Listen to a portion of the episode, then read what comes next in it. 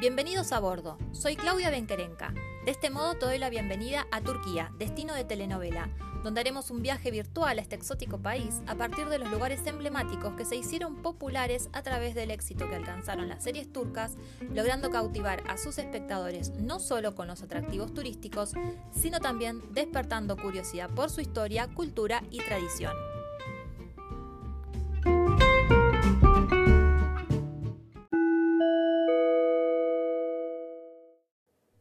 Osh Gáldenes. Abróchense los cinturones que despegamos rumbo a Turquía, destino de telenovela.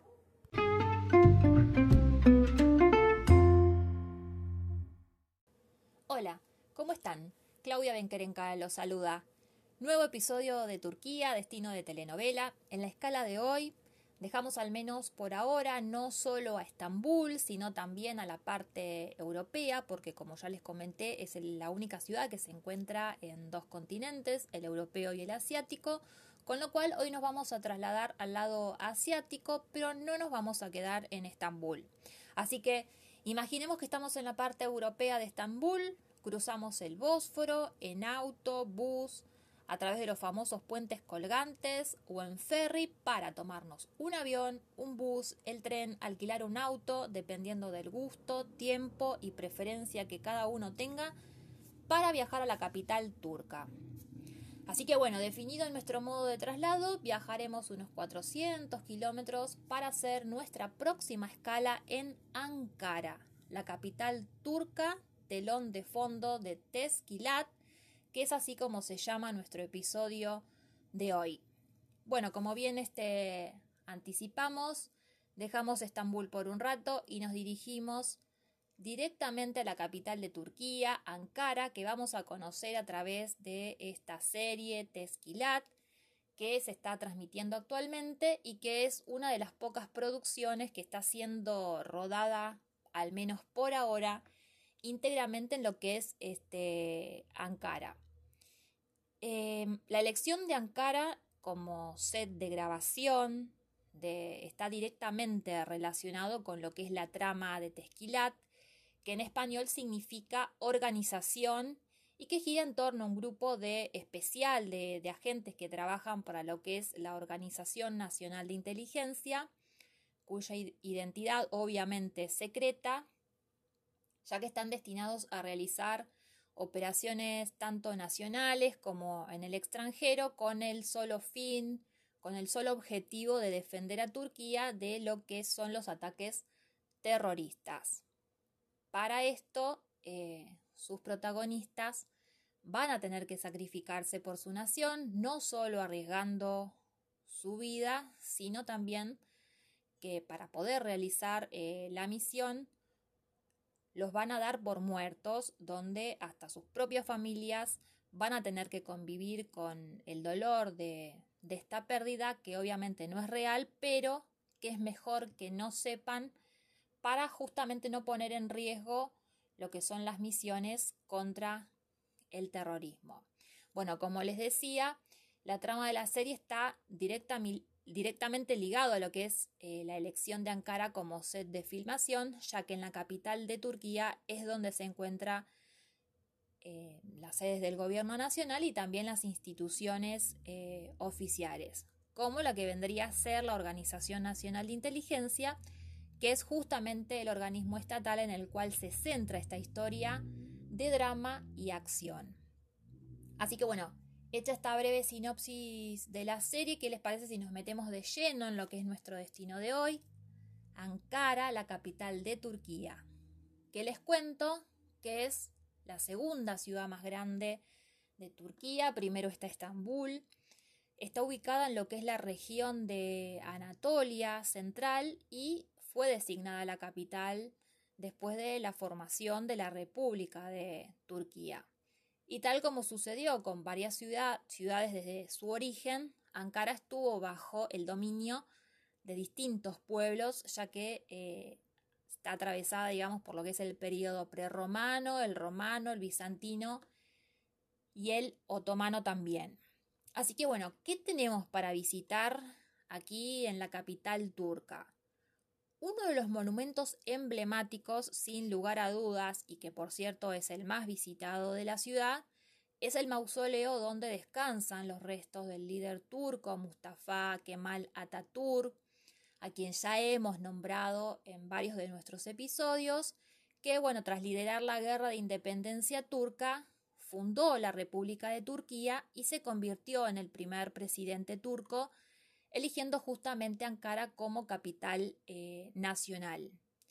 Este mausoleo, su construcción, digamos, se inició en octubre de 1944, se realizó en varias etapas y se finalizó recién en 1953, unos cuantos años después, casi 10 años. Con lo cual, bueno, esto también muestra que es eh, la imponencia ¿no? que tiene este museo, no solo desde el aspecto arquitectónico, sino también de una gran importancia en cuanto a lo que es al material histórico que tiene eh, como archivo en, su interior. Ya que, bueno, tiene varias secciones donde se pueden contemplar, por ejemplo, muestras de los vehículos de la época que utilizaba Ataturk o su gran eh, biblioteca, también hay fotos, objetos de su pertenencia y también está el Museo de la Independencia. Además, otro de los atractivos que tiene este mausoleo eh, son las guardias de honor que tiene, donde se pueden presenciar los cambios que suelen, eh, que se realizan eh, diariamente. Así que bueno, para los que le interesa la, la historia de Turquía, también podemos sumar en, la visita a este mausoleo, podemos eh, sumar el Museo de la Guerra de la Liberación, que se encuentra en el edificio donde se firmó la Declaración de la República y donde funcionó el primer Parlamento turco y también donde van a encontrar mucho material histórico, fotos, documentos del periodo y al lado, en el edificio del segundo Parlamento turco, también funciona el Museo de la República,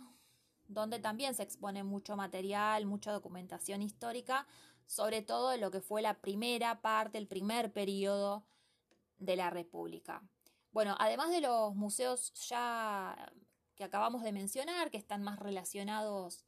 a lo que es la historia, de la República Turca, en Ankara hay muchos museos y de los más variados para visitar. No los vamos a nombrar todos, pero bueno, uno de los más importantes es el, Museo de las Civilizaciones Anatólicas, que es eh, sobre la historia antigua de Turquía, donde se puede contemplar una colección única de objetos que pertenecieron a las civilizaciones que ocuparon Anatolia desde la época paleolítica, neolítica, helenístico-romana, bizantina, en el periodo incluso otomano. Las piezas que están expuestas son de oro, de plata, de cristal, mármol, bronce, con lo cual, bueno, un valor incalculable hay dentro de este museo, lo cual se recomienda mucho eh, su visita. De hecho, recibió el primer premio entre los museos arqueológicos europeos. Así que bueno, quienes estén eh, y para quienes están interesados también les cuento que eh, encuentran audioguía en, en todos los idiomas en este lugar. Bueno, saliendo un poco de lo que es la parte de los museos, en otro orden, si querés tener, por ejemplo, una vista panorámica impresionante de la ciudad, eh, no podés, digamos, de dejar de visitar lo que es la, la torre Ataculé de 125 metros, que no solo por su altura, sino también porque está sobre una colina en lo que es el distrito de Chanqueá,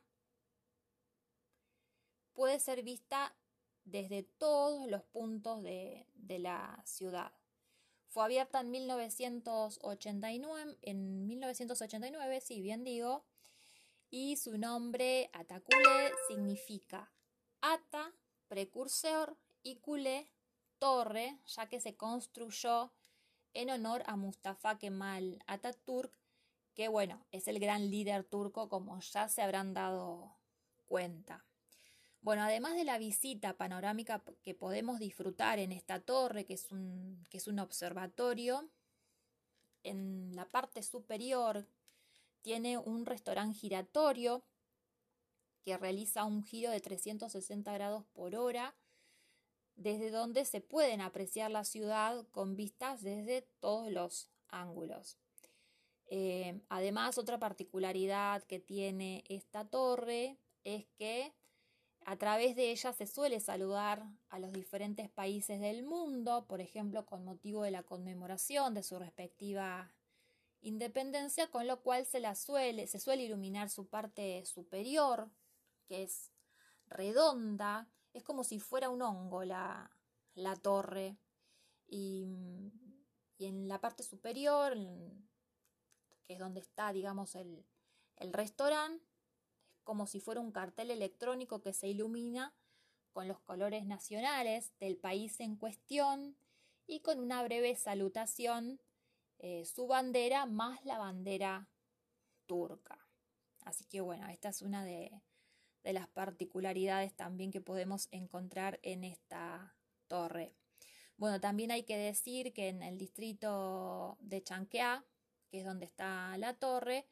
es, digamos, lo que es la metrópoli de Ankara, donde también hay varios monumentos, parques, muchos parques que pueden visitar como centros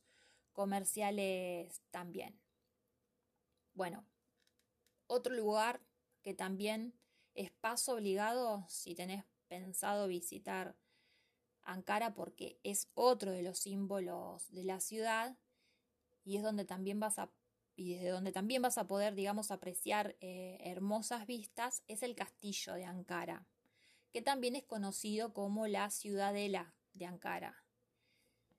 No se sabe precisamente en qué año se construyó, está rodeado de muros de los siglos 7 y 9 que se utilizaban como defensa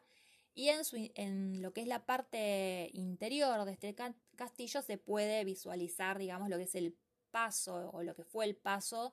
de varias civilizaciones también como las persas, los bizantinos y los eh, otomanos. Además es un barrio eh, que quienes lo han visitado comentan que eh, te transporta al pasado porque está bien conservado, las calles empedradas, al igual que las paredes de las edificaciones, hay casas del estilo otomano y hay tiendas y, históricas, con lo cual esta parte, digamos, lo que es este barrio donde está este, el castillo de Ankara, es como que vendría a ser, digamos, el, el casco antiguo de la ciudad. Y también, bueno, les puedo mencionar que muy cerca está lo que es el Museo de las Civilizaciones, del cual hablamos recientemente. Lo que, bueno, es un dato a tener en cuenta a la hora de armar un potencial itinerario por la ciudad. Bueno, después también podemos visitar la mezquita Cochatepe, que es la más grande de la capital, está en el centro de la ciudad y puede visualizarse desde cualquier punto de la ciudad. Prácticamente, bueno, se terminó de construir en 1987.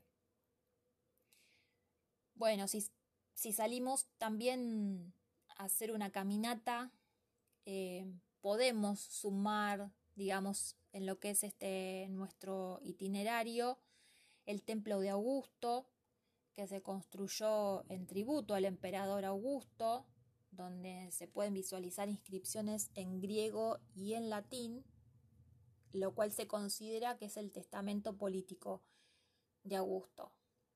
Todo esto se visualiza desde la parte exterior porque no está permitido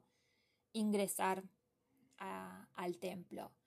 También tenemos la columna de Juliano, que eh, probablemente sea, sea, en conmemoración a la visita que realizó en su momento el emperador romano Juliano el Apóstata, que tiene eh, unos 15 metros de altura. Así que bueno, estas son dos lugares, dos atractivos turísticos que podés eh, sumar también o ver de pasada si estás visitando algún otro atractivo. Bueno, estamos llegando a lo que es el final de este episodio. Hoy no hay recomendaciones como solemos brindar al final de cada escala, pero sí voy a dejar un saludo muy especial para todos los periodistas turísticos, ya que el 5 de septiembre se conmemora su día a nivel mundial y esta iniciativa surgió después del octavo Congreso de Periodistas y Profesionales del Turismo, que justamente se celebró el 5 de septiembre, pero de 2018, en la ciudad de Iguazú, en Argentina. Y que bueno, obviamente esto contó con la aprobación oficial de lo que es la Organización Mundial del Periodismo Turístico, entre otras instituciones. Así que bueno, ahora sí, hecha la mención, amigas y amigos, hasta aquí llegó esta nueva escala de Turquía, destino de telenovela. Ya perdí la cuenta de cuántas vamos, pero bueno, espero que les haya gustado y sobre todas las cosas que la información brindada les sea de utilidad. Soy Claudia Benquerenca, los espero el próximo episodio. No olviden que nos reencontramos el primer sábado de cada mes. Agéndalo. Chao.